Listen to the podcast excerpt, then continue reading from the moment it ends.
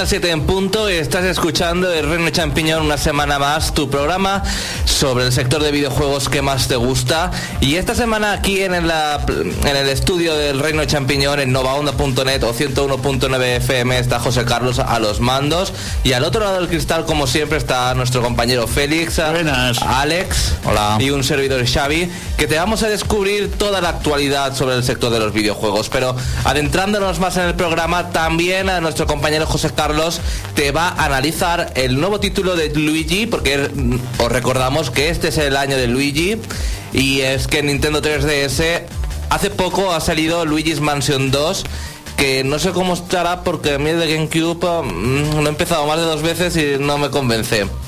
Bueno, a veremos cómo está este Luigi's Mansion 2, el cooperativo, esos super gráficos de Nintendo 3DS, nótase mi ironía, y también esa jugabilidad. Pero no solo eso, también vamos a debatir la actualidad, como he dicho, y también contestaremos a todas tus preguntas uh, sobre el próximo Fire Emblem Awakening, que nuestro compañero Alex ya ha tenido la suerte de probarlo, quien le iba a decir que un mes antes de que saliese a la venta aquí en España eh, lo tuviese en su Nintendo 3D, eh, en su Nintendo 3DS y completamente en castellano. La verdad que estoy muy contento.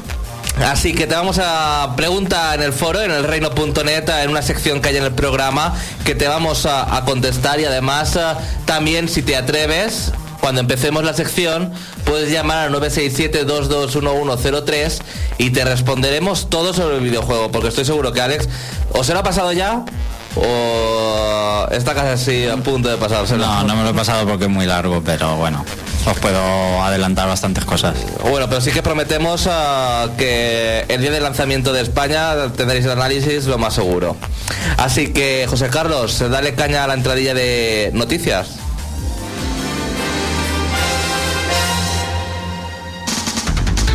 Entérate de todo lo que se puede en el mundo de los videojuegos. El Reino Champiñón te pone al día. Noticias.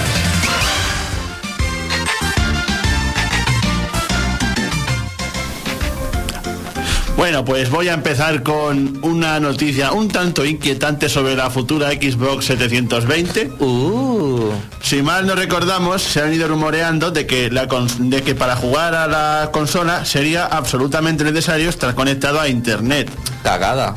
Pues esos rumores, digamos que se han, se han hecho más fuertes de la mano del director creativo de la compañía, Adam Orth, con ciertos comentarios desafortunados en su Twitter. A grandes rasgos, este individuo decía que no veía problema en que la consola tuviese que estar conectada a Internet, aduciendo que cualquier dispositivo de hoy en día requiere de esa conexión. Em, evidentemente, a la gente no le ha gustado esa afirmación y ha protestado ante lo que este señor ha comentado que todo el mundo debería tener internet porque internet es impresionante. Claro. Y todo el mundo se puede permitir tener internet en su casa de alta velocidad, por cable o por fibra o por donde tú quieras.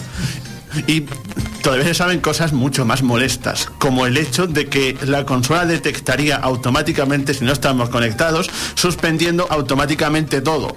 Lo cual quiere decir que si estuviéramos jugando un juego y por alguna circunstancia se fuera a internet, se nos iría la partida al carajo. Y lo que ha dicho este hombre es, en pocas palabras, si no tienes internet, te aguantas. Es igual como esta consola que ha salido nueva de ah, libre desarrollo. El Ouya. Que necesita la tarjeta de crédito eh, puesta o si no, no te deja. ¿Ouya es? Es que no sé si es Ouya o es otra. La que hay mucho... La de 100 dólares, la creo. Que, sí, la que últimamente la están ya huyendo días, ¿no? Exactamente. Si no tiene la tarjeta de crédito, pues... un poco sorprendente, pero bueno. Bueno, la verdad es que que haya dicho esto, este señor, aviva bastante que puede ser verdad el rumor. Yo no me lo creía, yo era de, yo era de los escépticos de que no puede ser, cómo van a hacer que solo si está conectada a internet a la consola funcione. Pero lo que dice este tío, yo no sé si realmente pinta algo en las decisiones que se toman con la consola y es una opinión personal o lo dice porque porque es verdad. Si fuera verdad, yo soy uno de los que no se la va a comprar. Diríais que cuando tenga que elegir entre PlayStation o Xbox voy a elegir voy a elegir PlayStation y no me voy a comprar la Xbox. Si, si, va a estar conectada a internet. ¿Diríais que esta decisión podría ocasionar que Microsoft se estrellara? Se va a pegar el ostión de su vida. Pues sí. Porque yo desde luego, si al final me pone la 720 así, yo, yo la mando a, tomar por saco. y me paso otra vez a Play. La verdad es que perdería bastantes usuarios. Porque Muchos. supuestamente a la Play no le va a pasar esto.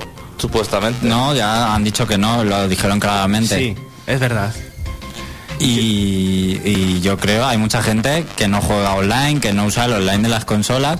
Por Incluso ejemplo, yo. hay muchas ciudades en España donde eh, hay vecindarios, ¿no? Edificios donde ni siquiera llega, llega la fibra porque no está instalada. O sea, sitios donde solo está el cobre todavía. y, y bueno, aún en Japón y en Estados Unidos son países con una implantación, velocidad eh, mucho mayor de Internet, pero países como España, lo hemos dicho varias veces, estamos aún bastante retrasados en cuanto a conexión a Internet se refiere y precios, sobre todo, ¿eh? Sí, Precio sobre todo. Así que ya sabéis, si os queréis pillar en un futuro la consola, conseguir internet que mola mucho.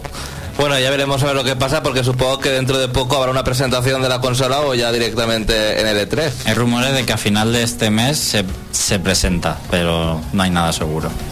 ¿Qué más, Félix? Y bueno, también un, un pequeño rumor referente al mando. Kotaku asegura contar con información privilegiada sobre esta nueva Xbox.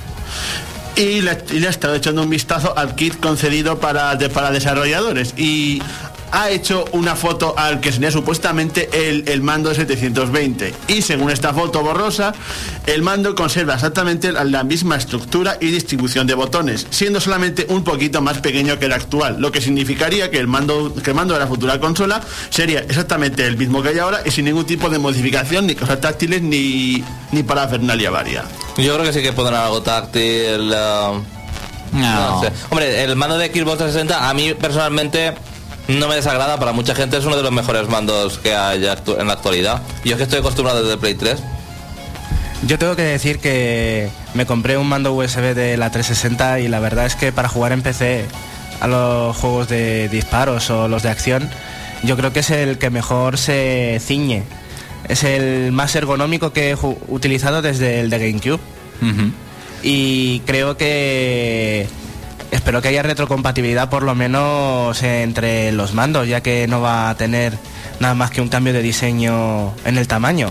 Yo creo que no va a haber. Le pondrán sensor de movimiento, yo... No, eso- no, no, no, no. Vamos Ya- a ver. ya verás. Tiene Kinect. Vamos a recordarlo, ¿eh? Que ya existe Kinect. eh, van a fomentar mucho el Smart Glass este eh, con las Con la tabletas. tablet, sí. pues es el- ahí tienen el tema táctil. Tienen Kinect. Por eso yo creo que el mando lo van a mantener, como dice el rumor, y yo creo que está bien.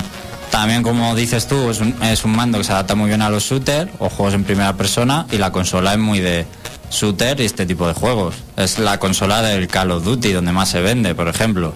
Entonces, bueno, no van a tocarlo, yo creo. Por eso probablemente estés conectado 24/7 a la consola, porque la gente solo juega al online de los videojuegos, pues dicen, ah, pues mira, no nos hace falta que no esté conectada a internet, podemos obligar al público. Sí, sí, sí, ya verás. ya verás. Yo con mi, con mi cinismo, que yo soy así de grande, Yo si sale de internet no me la, voy a- no me la pienso comprar. No, yo tampoco, lo tengo claro, además. Pero tengo decidido ya la Play 3 porque mm, los juegos que van a salir, el juego que va a salir de Quantum Games y demás, pues ya me lo han vendido, pero... la, la Play que no. 4, quieres decir. Que cuatro. no, que no se sabe aún cuál va a ser, pero... Ya, pero ya me lo han vendido.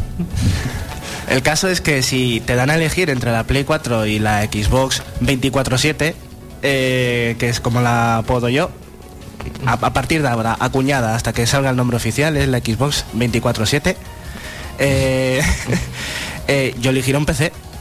En, en lugar de, voy a pensar, ¿me compro una consola o sigo con mi PC y lo, y lo mejoro? Pero es que PC no salen todos los títulos, esa es la cuestión. Salen títulos muy eh, limitados. Sí, pero están los multiplataformas, que es de lo que viven Pero no las ahora están, to- mismo. pero no están, no salen todos los juegos. Eh, eso sería antes, ahora están saliendo casi todos en todas las plataformas. No sé yo. No sé, no sabrás tú, pero yo sí. Hay muchos juegos que no salen y los mejores juegos Los exclusivos, claro. que son los exclusivos no salen. Entonces, bueno. Eso sería lo único que podría hacer que te decantaras por la consola, pero si tú eres de los que te gusta más los juegos de las compañías third party, Y no me gusta, a mí no me gusta jugar en el PC. bueno, ya tenemos eh, debate, ya podemos poner un debate en el, en el foro nuevo. Bueno, Félix, ¿qué más? Y bueno, también voy a proceder ahora con unas noticias referente a que algunas compañías están pasando por un mal momento, como es el caso de, de LucasArts, que, a- que acaba de cerrar. Una edición que se produjo unos meses después de que esta fuera adquirida por Disney. No sé yo si tendrá algo que ver. Por Tiene lo que- totalmente que ver. Por lo que se dejaría en el aire el futuro del tan rumoreado, tan hablado Star Wars 1313. Pero LucasArts tampoco es que últimamente te- haya tenido los títulos que se te haya puesto la piel de escarpia, vamos. Es más bien una compañía que la gente recuerda con cariño por, Pero por ya lo que está. antes. O sea, ya está. Porque lo de antes ya se acabó hace muchos años. Pero mandar a la mierda a toda la gente que estaba trabajando ahí. Hombre, eso es otra cosa, pero como compañía, para mí no tenía el mismo valor que antes. Pero porque no se han atrevido a hacer videojuegos como los de antes. Han ido a hacer lo que lo que no vende. O lo que. Lo que no vende, no. Claro, no. vamos a ver, ¿para qué te inventas? ¿Recuerdas el último título que nos han de Star Wars de LucasArts? No. Pues ya está. Ahí me lo has dicho todo. Pero si es que no han hecho ninguno Eso. más. A ver, el último que han hecho, por ejemplo, el último título de Monkey Island, bastante desapercibido. el de 3D es el último. Sí, es el, el Tensei. Y bueno, lo, Algún remake que habrán sacado para aquí para allá, que creo que salió en Xbox o algún Monkey Island recopilatorio en nuevos gráficos y demás, y punto. O sea, puntito en boca. Mejor que se vayan, que se mantengan. Mejor irse por la puerta grande que por la de atrás. La verdad es que uh, por lo que hacían últimamente no...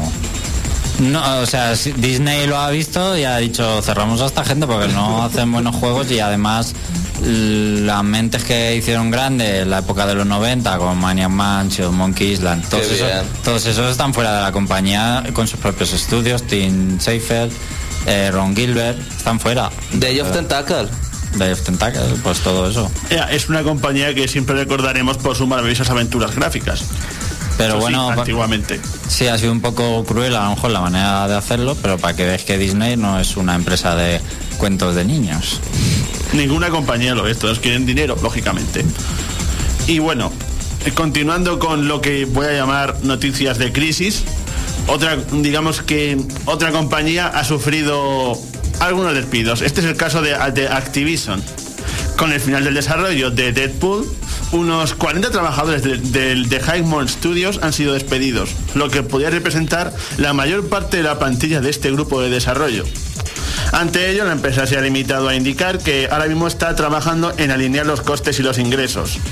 Y que ahora que se ha terminado el juego, es el momento perfecto para echar al personal a la calle. ¿Qué juego?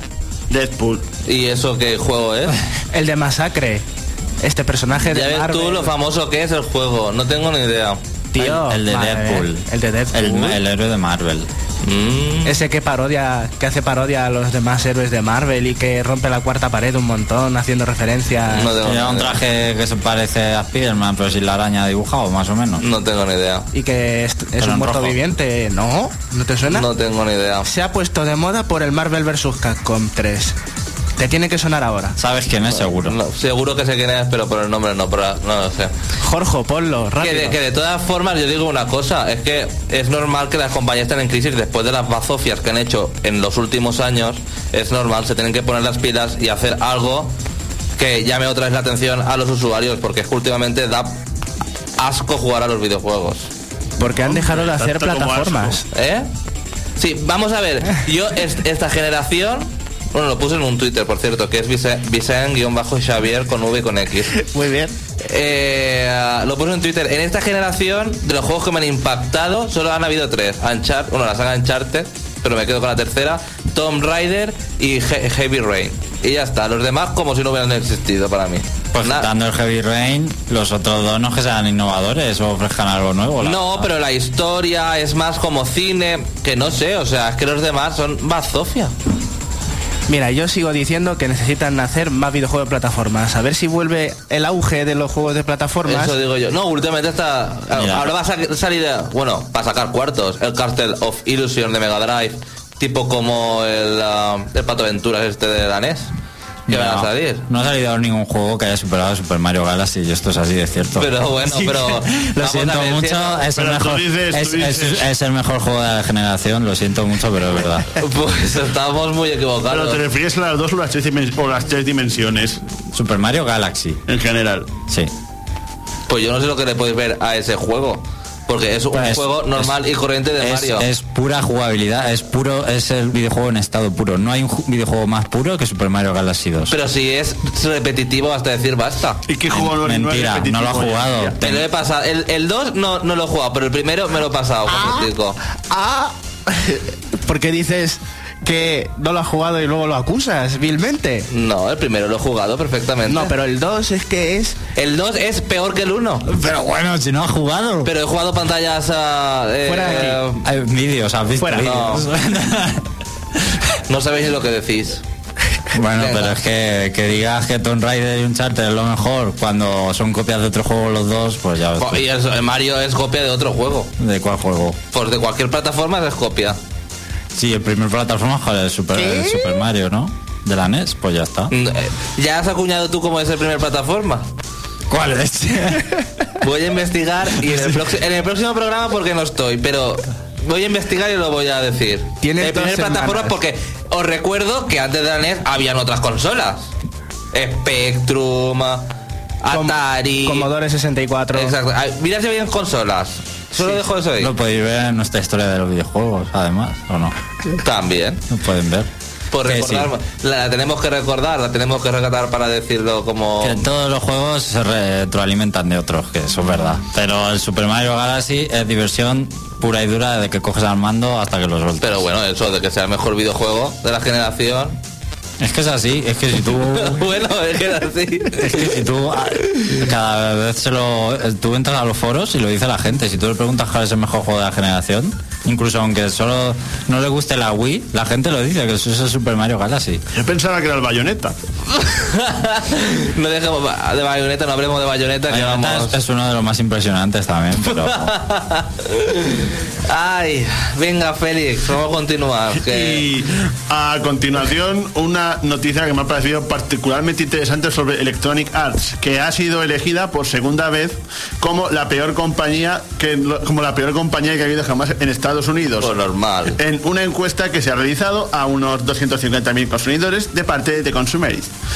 Y Peter Moore, ejecutivo de la compañía, ha respondido, digamos, que tiene propósito de cambiar, pero además han reconocido sus errores, que son bastantes, incluyendo apagones de servicios, juegos que no han cumplido con lo que se esperaba, errores, errores en los precios, problemas de lanzamientos de juegos como SimCity. Vamos, una pifia detrás de otra. Pero hay peores, como puede ser Capcom. Pero hay peores, como puede ser la de Capcom o Square Enix. Ahí lo dejo. Eh, lo de Square Enix es muy gordo también. lo de. Capcom pero es que son japonesas estamos hablando de la peor de Estados Unidos Bueno, pues ¿no? la del peor de, Ja- de Japón. De, de- de Asia. ¿Vosotros pensaréis que lo merece? De Oriente. Uh, va, Eh, sí, sí, sí, vamos a ver. El cambio de presidencia ya lo demuestra. Que ya lo dijimos hace dos semanas. es que, que sea Con eso ya demuestra mucho. Y en Square Enix también ha, ha dimitido. Que le había dimitido Square Enix. O de Capcom. Square Enix también el presidente ¿eh? El presidente que quería reestructurar todo lo de dentro. Es normal. Después de los últimos eh, Final Fantasy que han sido peste inmunda. O sea. Está inmunda. verdad. sí.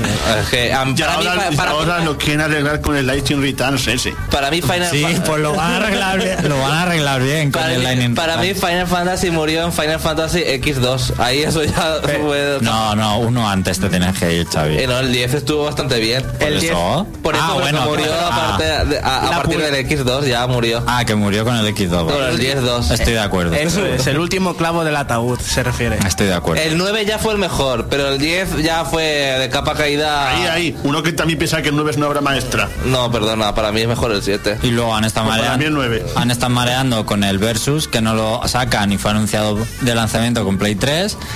Ki- con Kingdom Hearts hay un hay un secretismo absoluto, no continúan la saga, han sacado uno para 3DS, pero es un poco... Un poco... Ahora lo que hacen que con está bien el juego, pero no continúa la historia que es lo que Es, los es relleno quieren. descarado.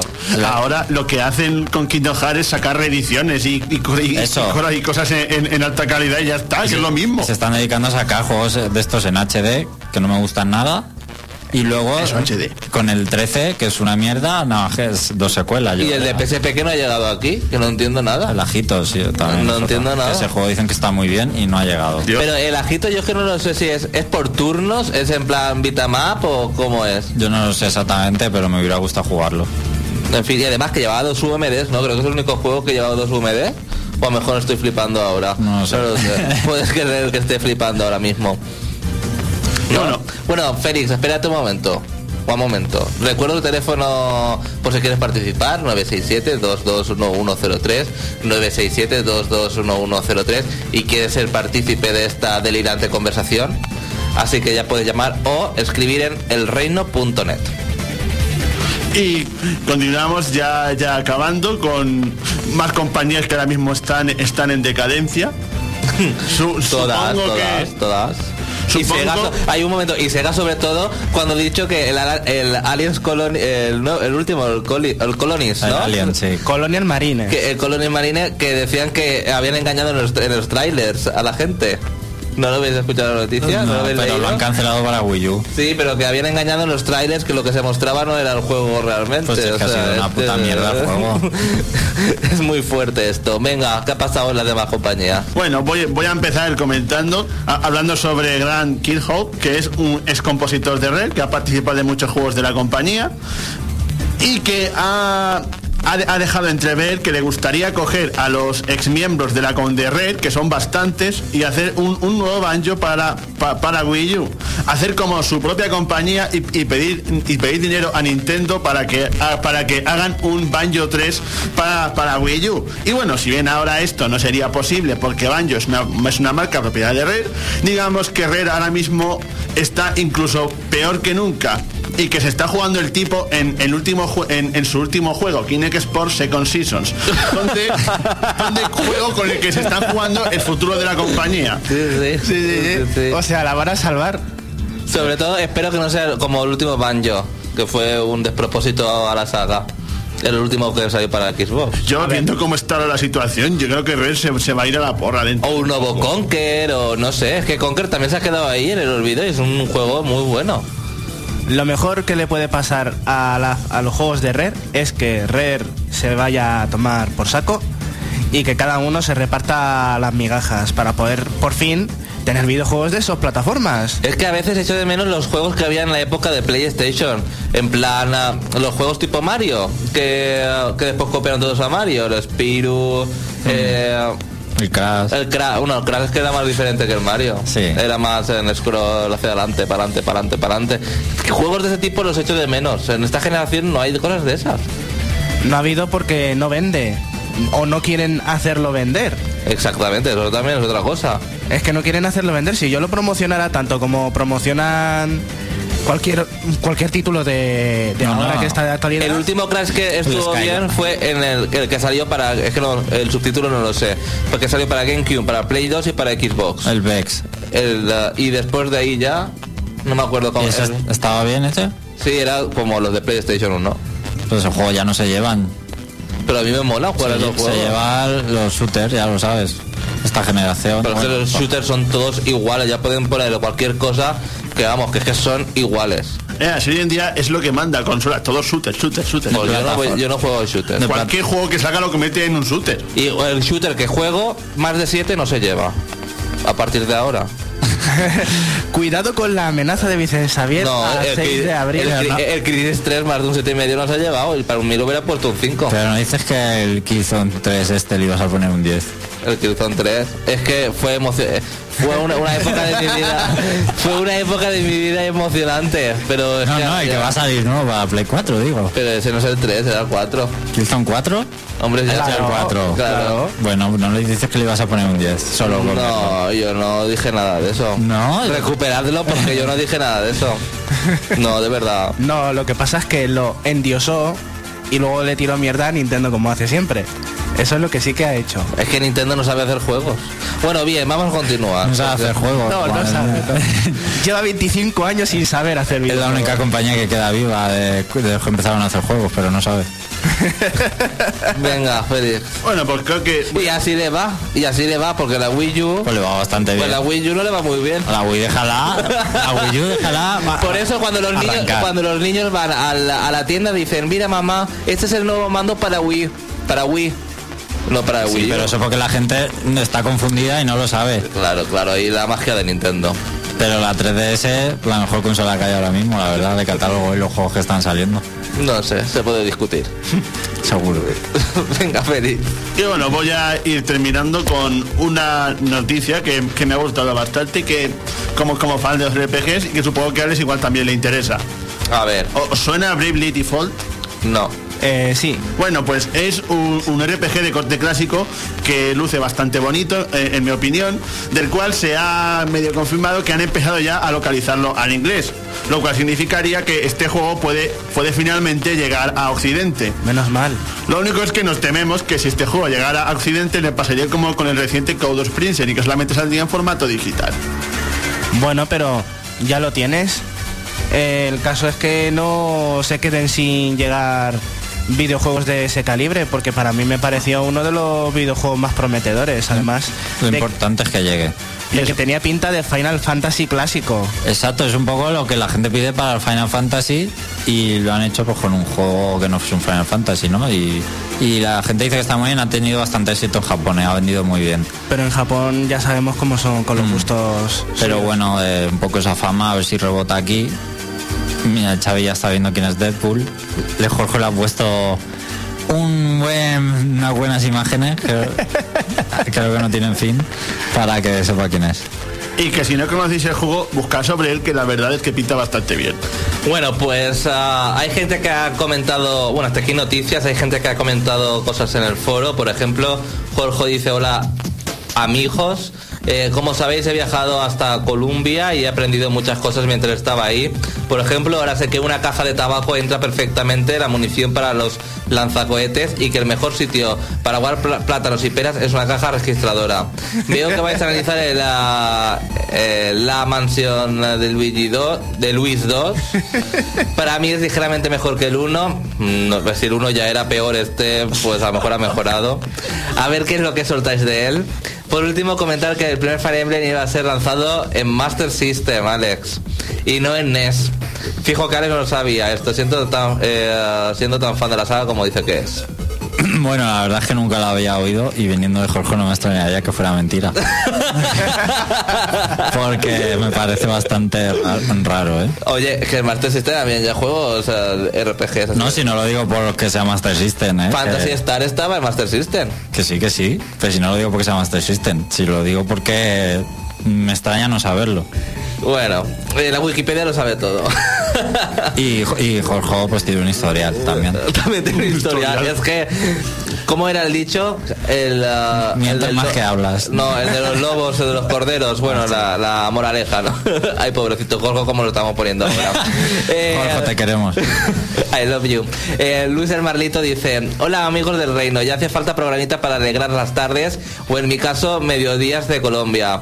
Este análisis lo espero bastante porque es un juego que creo que puede volverse a eh, un vende consolas y fue bien ejecutada la propuesta. Espero que las noticias sean breves para que el análisis sea todo un esplendor. Eh, por cierto, que en Colombia ahora os escuchamos una hora antes porque lo que ahora os escuchamos mientras almorzamos mi hermano y yo, por último, algunas preguntas sobre el análisis para que lean durante el mismo. ¿Se requiere o se puede usar el Circle Pad Pro? Después lo contesta José Carlos. ¿Qué tan extenso es el mapeado y cómo lo podrían comparar con la, la anterior entrega o con algún otro juego de este estilo? Después lo contestará José Carlos. Eh, Jorge ha dicho Columbia. No, bueno, eh, bromas de Jorge. Yo es que, yo es que leo Colombia y leo Colombia, como me pasa también nervioso. Después Jorge dice que nos pasemos al PC, es mejor. Mm, no sé yo. Además tiene sus propios juegos muy buenos, claro, de estos que se hacen en tres días y que están en Steam. Y que están a 5 euros. Y que están, sí, que se hacen a tres días, están en 5 euros y que están en Steam no físico. Resumiendo. Y dice que Xavi, eh, también Jorge, que Super Mario Galaxy 2 es Dios. Mm, no tienes ni idea, no sé cómo te puedes llamar a ti mismo gamer o persona. Eso me. Dios, eso es buenísimo. Te están dando donde te deben dar, Xavi, es es verdad. Jorge, no te voy a decir dónde tienes el criterio, hijo mío. bueno, me he entendido, ¿no? Gracias. Por fin alguien Vale. pone a Xavi en su sitio, que no somos nosotros. Vale, eh, vale. Gracias, Jorge, vale. eh. Y mira que él es gamer de PC y de todas las plataformas, pero ¿qué está diciendo? Pero él por llevarme la, pero él por llevarme la contraria. Pero ¿quién en su sano juicio ha jugado el Super Mario Galaxy y no ha dicho no voy a volver a jugar más? Igual como yo, que jugué y lo tengo en una caja. Pero, ¿qué Hoy estás me lo he diciendo? pasado dos veces. ¿Pero qué estás diciendo? Si eso solo te pasa a ti. Bueno, en fin. Estás chocheando a, a contraedad. Bueno, José, vamos a descansar de esta delirante conversación. ¿Qué estás perdiendo? No estoy perdiendo, perdona. No estoy perdiendo. Si es que no tenéis argumentos. Y volvemos en nada aquí en el Reino de Champiñón. José, que vamos a escuchar. Pues vamos a escuchar el tema de Sugar Rush de Romper Ralph. Mira qué bien, no lo he escuchado. Venga.「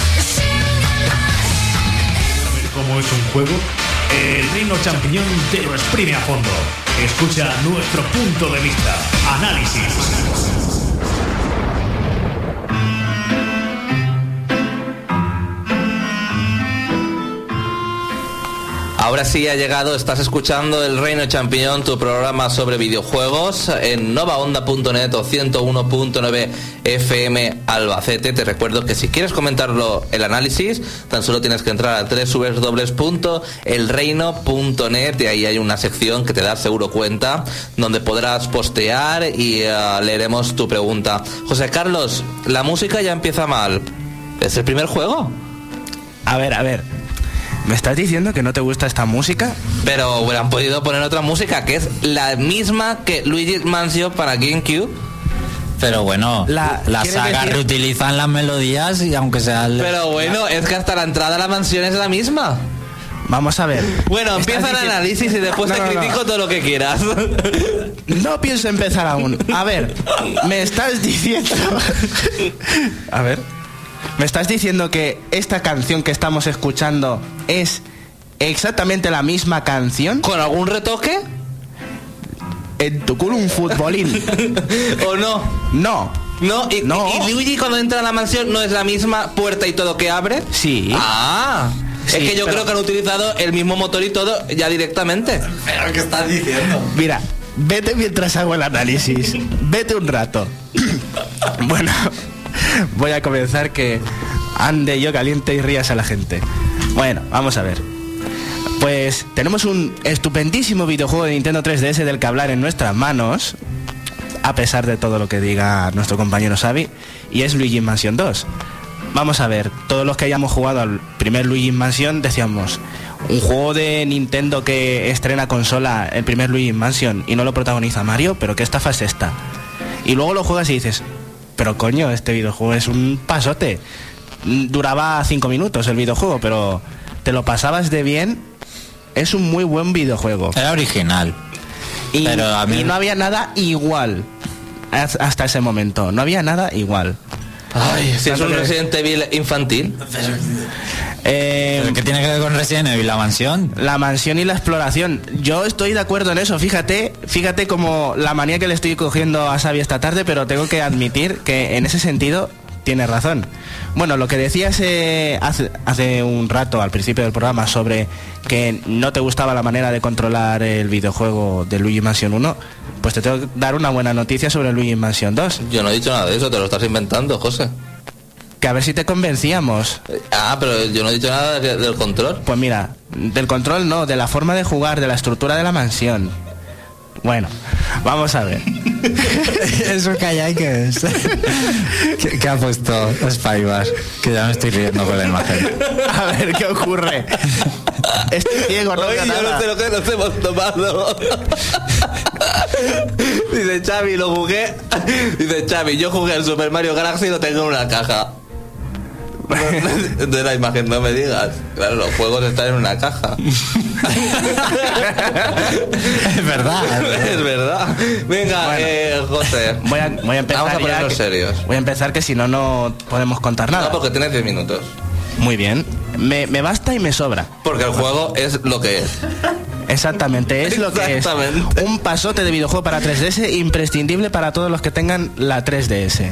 Bueno, pues entre su primera mejora, lo primero que nos entra por los ojos es a la hora de jugar que la mansión no es entrar y recorrerlas. Ahora tenemos cinco mansiones, cada una con su ambientación, como si fueran mundos de Super Mario.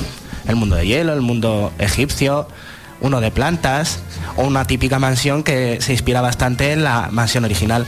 Pero ahora, en lugar de decir, entra y paseate la mansión de arriba para abajo, investigando tú solo, pues ahora vas a hacerlo por misiones. Vas a entrar en la, en la mansión y solamente vas a recorrer trozos de la mansión, digamos que pasito a pasito, cumpliendo objetivos determinados en vez de decir, tengo que coger esto y luego me voy aquí y de esta punta me subo al siguiente piso que luego me sirve para bajar al sótano, etc. ¿Eso quiere decir que es más fácil y la exploración se ha eliminado? La exploración no se ha eliminado en el sentido de que el dinero que tienes que ir encontrando no se encuentra tan fácilmente. Necesitas ir investigando eh, en toda la mansión, en las misiones, porque ese dinero lo vas a necesitar para mejorar la aspiradora. Ahora la aspiradora la vas a poder subir de nivel, aunque me estoy precipitando. Y el dinero, lo, donde está la chicha del dinero, no moneditas, sino lingotes y billetes de dinero, eh, están escondidos en habitaciones que no es obligatorio que visites. Te señalan una habitación que tienes que ir a visitar porque allí ocurre algo y la tienes que investigar, pero eh, mientras vas por los pasillos hay algunas habitaciones que están abiertas que puedes entrar y parece que no hay nada, pero en cuanto utilizas la aspiradora, levantas la alfombra y ves que debajo de la alfombra hay un botón que te abre un cofre, o puedes arrancar las cortinas y detrás de las cortinas hay un montón de dinero, o puedes encontrar unas joyas que también se pueden ir encontrando escondidísimas, que necesitas calentarte la cabeza para encontrarlas todas. Pero sí, está bastante señalado. Hay un minimapa en la pantalla inferior de la 3DS en la que te señalan a qué habitación tienes que ir. Algunas veces esa habitación está cerrada, aunque te digan que tienes que ir, pues eh, por, la, por los alrededores de la entrada tienes que mirar a ver qué es lo que hay. Bueno, pero ya he hablado antes de tiempo y no he contado de que va Luigi's Mansion 2. Para empezar Luigi's Mansion 2, eh, la historia es bastante sencilla. El rey Boo eh, destroza una joya que está protegiendo, digamos, un valle donde viven muchos fantasmas amigables y dóciles. Y el profesor Fesor, el que te ayuda en el primer videojuego, está investigando con los fantasmas, porque es un experto eh, como, Iker Jime- eh, como Iker Jiménez, que investiga todo lo paranormal y no tenía tantos fantasmas cerca en su vida. Pero el rey Boo, al romper esta joya, mm, la luna oscura la disemina por varias partes de- del valle en distintas mansiones y en ellas tiene que visitar Luigi para que los fantasmas dejen de ser agresivos y de que dejen de estar locos como ocurre al principio del videojuego. Bueno, pues Luigi no quiere, pero lo manda. Le equipa con una nueva aspiradora, la Succiona Entes 5000, que tiene ahora una linterna incorporada que en lugar de eh, deslumbrar directamente a los fantasmas para poder capturarlos, lo que tenemos que hacer es mm, disparar un flash como el de una cámara de fotos para deslumbrarlo y entonces sí capturarlo. Ahora lo que se puede hacer, que es bastante interesante, es que no, no tenemos únicamente que estirar del fantasma con la aspiradora para poder absorberlo, sino que tenemos, mm, llegado un momento, se va cargando una barra a medida que estiramos del fantasma para pulsar A. En ese momento, digamos que, hago- que hacemos un tirón mucho más fuerte que le quita mucha vida al fantasma. Por lo que la idea es mantener mucho rato estirando del fantasma y en el momento justo eh, hacerle mucho daño con eh, la aspiración más potente. Esto se puede conseguir eh, mejorar, la aspiradora se puede mejorar en este aspecto consiguiendo monedas. Pero a medida que vas subiendo de nivel la aspiradora, necesitas más monedas. Y de ahí lo que me has preguntado antes de ir investigando otras habitaciones, aunque te marquen el objetivo que tienes que hacer. Pero aunque te digan que tienes que hacer determinadas cosas, a veces no es tan evidente. De vez en cuando lo que tienes que hacer es buscar piezas para reconstruir algo que los fantasmas han roto, o tienes que abrirte camino por un, un obstáculo que en el minimapa no aparece y tienes que pensar, ¿y cómo lo hago? Por ejemplo, unas telarañas que hay en la primera mansión que son muy fuertes y tapan el pasillo. ¿Qué tienes que hacer? Hay unas bolas de, eh, de telaraña que puedes hacer rodar. La puedes absorber con la aspiradora y acercarte a una vela que hay por, mm, por el pasillo. La quemas y la disparas para quemar eh, la telaraña. Y eso no te lo explica ni el profesor Fesor ni hay pistas. Tienes que pensarlo tú. Y lo mismo. Y lo mismo sucede con los jefes finales. Los jefes finales tienen una estrategia determinada y no puedes ir a saco a intentar aspirarlos porque no son fantasmas normales y corrientes, sino que se defienden de ti y tienes que hacerles vulnerables y en ese momento es cuando tienes que atacarlos. Yo tengo una pregunta, José Carlos. Sí, claro. La primera, bueno, has dicho que se divide en diferentes mansiones y demás. Sí, en cinco. La primera mansión, Sí. Nintendo ha tenido la brillante idea de poner la misma que Luigi's Mansion. No. Ah, menos mal. Ah. Que como abre la misma puerta y no son los mismos escalones, por eso te lo decía. En la introducción lo que aparece es la mansión de Luigi cuando ya la eh, desencantas. Que te acuerdas que al final de los Mm. créditos sale una casita verde pequeñita. Mm. Pues esa es la casa de Luigi al principio de Luigi Mansion 2. Mm. En cierto modo sí que aparece, pero no para jugarla. Ah, vale, vale, vale.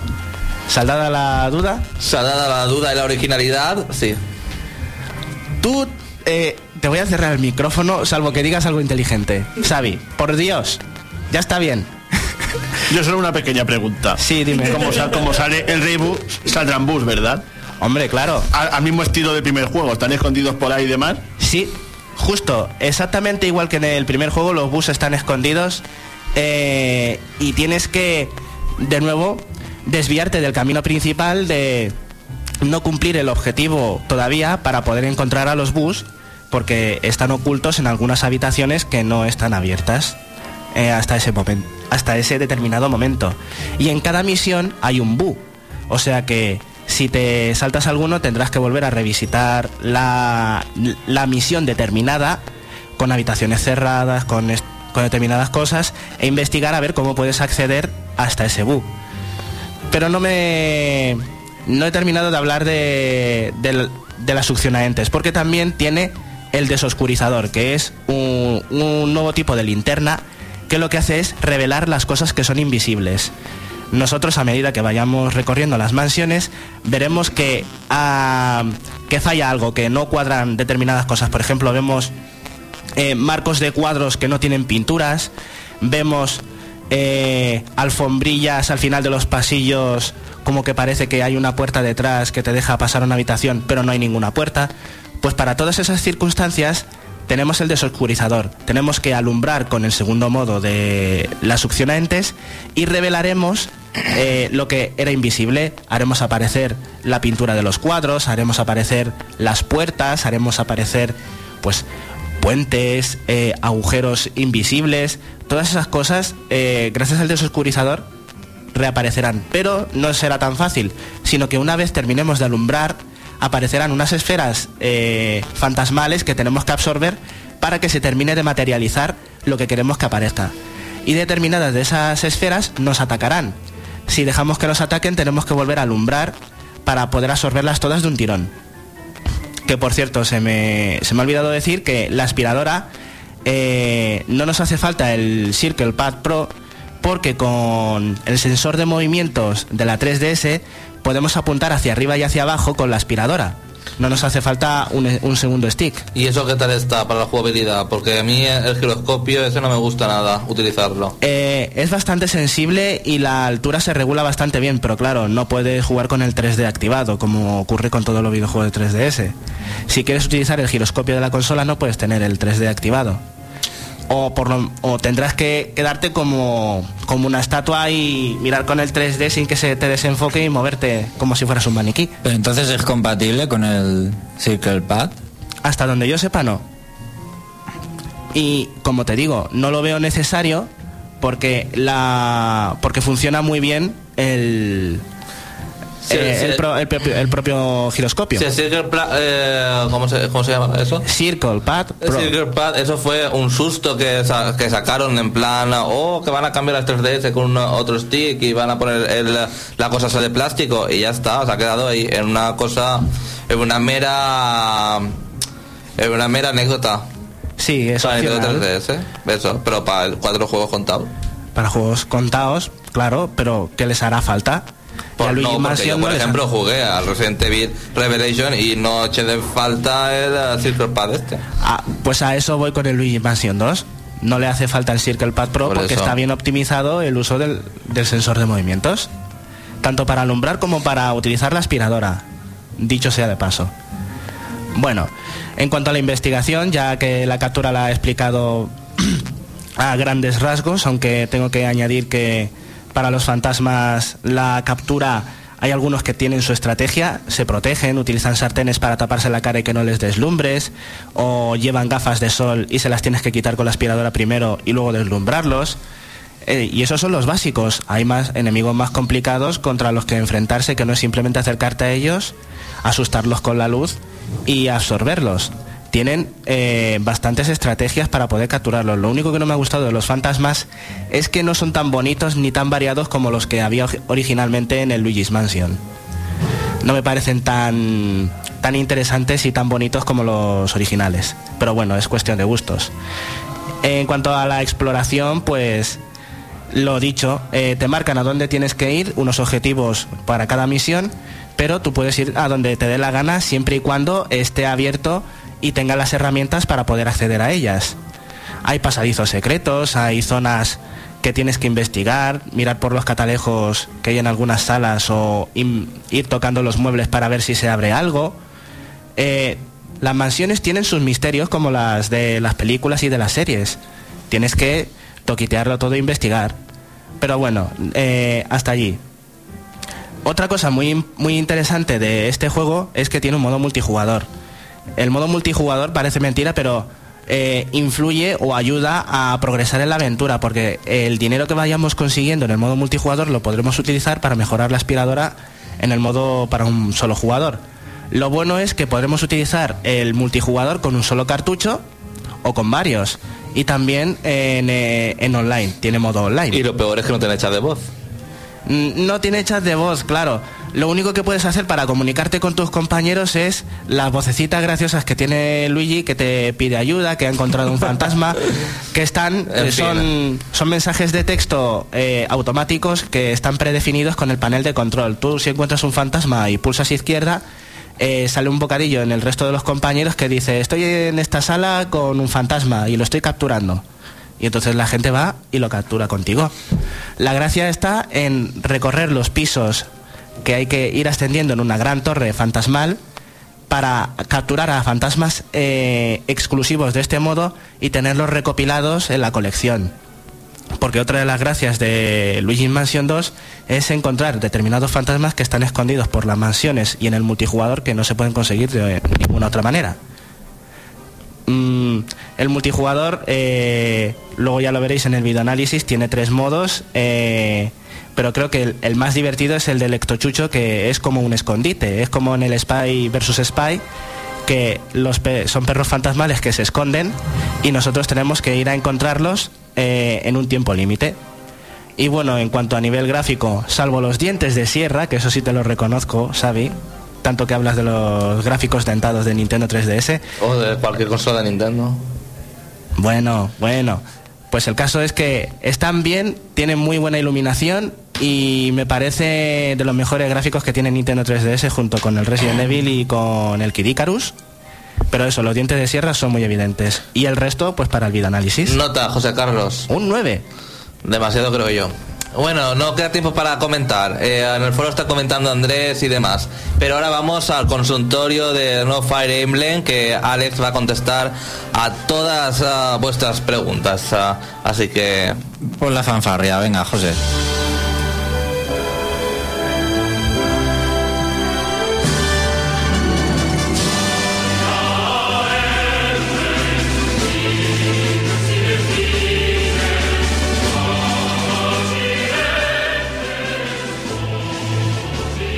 ¡Ah! Ah, Todos señalándome algo y yo pues no sabía muy bien qué querían decir. Pues, venga, Xavi, tíramelas. A ver, consultorio Fire Emblem Awakening que Alex ya ha jugado desde bastante semana, una semana o algo así.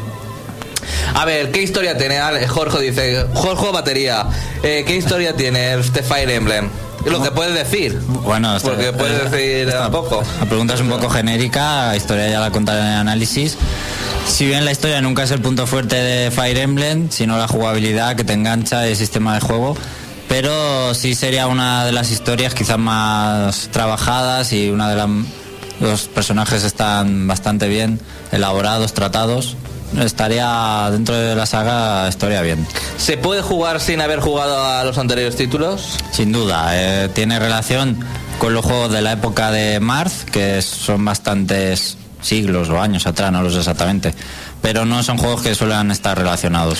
En una de esta, en, la- en esta saga siempre se, cuando pierdes un personaje, cuando se muere ya no puedes recuperarlo. Aquí pasa lo mismo. Aquí pasa, pero es el primer juego.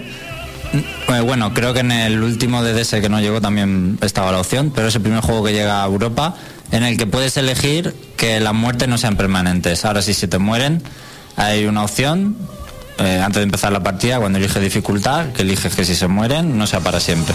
Eh, de ser eh, esto cierto, ¿se puedes terminarte el juego con un solo sobreviviente de los personajes principales? No puedes, porque incluso dentro en la batalla, si se te muere un personaje, puede que puedas continuar, pero si se te llegan a matar, a matar varios en la misma partida incluso, o sea, combate, eh, puede ser que no te puedas terminar la batalla porque te han matado muchos personajes. Hay que tener en cuenta que las batallas son, a lo mejor tú tienes nueve soldados y los enemigos son 30. Siempre hay, hay un número mucho mayor que tú, necesitas pasarte el- eh, los personajes para pasarte el nivel. Hay varios finales diferentes. Bueno, no lo digas, eso no es para análisis. No, no hay, no, no suele haber. ¿El 3D del juego es otra excusa o está bien implementado? El 3D es de los más insignificantes que he visto en un juego de 3DS. ¿Los calvos y las macizas son fuertes en este juego? Mm, No, creo que no hay calvo, las tías sí, hay algunas que están bien. Yo soy calvo y hasta... Bueno, medio calvo y soy fuerte. bueno, Spipe Dar dice, de momento solo dos. ¿Hay alguna estrategia que se repita mucho a lo largo del juego para ganar las partidas? No, las, las estrategias para ganar en cada en cada batalla, la verdad es que tienes que prepararlas diferentes. Se tiene multijugador y si, ese- y si es así, es distinto en algún aspecto a lo que ya conocíamos de la saga. Es un multijugador, eh, tiene un multijugador diferente porque es cooperativo para pasarte unos mapas en modo local. Y luego tiene Street Pass, donde tú envías un, un equipo y el que lo recoge Street Pass puede enfrentarse a él y reclutar a tu líder. Aparte de la, eh, Lee dice, aparte de la brujita de gafas, ¿hay algún otro personaje con gafas y pelo largo como de japonesita guarri o eh, japonesita? Esto viene porque eh, hay una maga que ya le pasé a Lee, que es el que ha hecho la pregunta, que tiene gafitas y con la voz en japonés, que tiene juego opción de inglés o japonés, está, está muy graciosa, son muy kawaii algunos personajes. Si bien no hay más personajes con gafas, pero sí hay bastantes personajes femeninos que con las voces en japonés, si os gusta el rollo anime, pues hay bastante fanservice. Eh, la banda sonora es de calidad, Alex. Es normal. Eh, Cabro dice, ¿en qué punto eh, cronológico se sitúa este Fire Emblem? Ya lo he comentado Ya antes. has comentado cómo se pueden unir a, a dos personajes en un solo ataque, a quién ataca el enemigo cuando contraataca, se mueren ambos personajes y pierde uno solo. Cuando haces una unión de personajes, uno de ellos es el líder, por así decirlo, y él es el que hace el ataque y el otro puede ayudarle o no, según una, pro- una probabilidad, y cuando el enemigo te ataca, le ataca al líder. La inteligencia artificial es muy inteligente. Bastante, bastante. Eh, ¿Qué frecuencia tienen los ataques críticos eh, eh, enemigos y aliados? ¿Hay, que, ¿Hay cosas eh, para subir las probabilidades o solo el mirmidón tiene la mejora pasiva? Eh, los, eh, los enemigos no es muy común los ataques críticos, quitando alguno que especialmente sabes que es peligroso porque tiene un arma que hace críticos.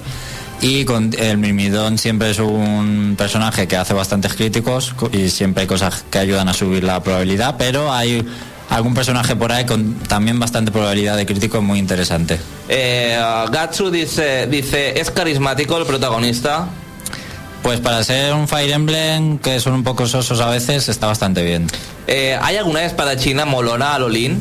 No, no hay, pero hay bastantes chicas. Eh, ¿Salen monstruos a los Sacred Stone, vamos?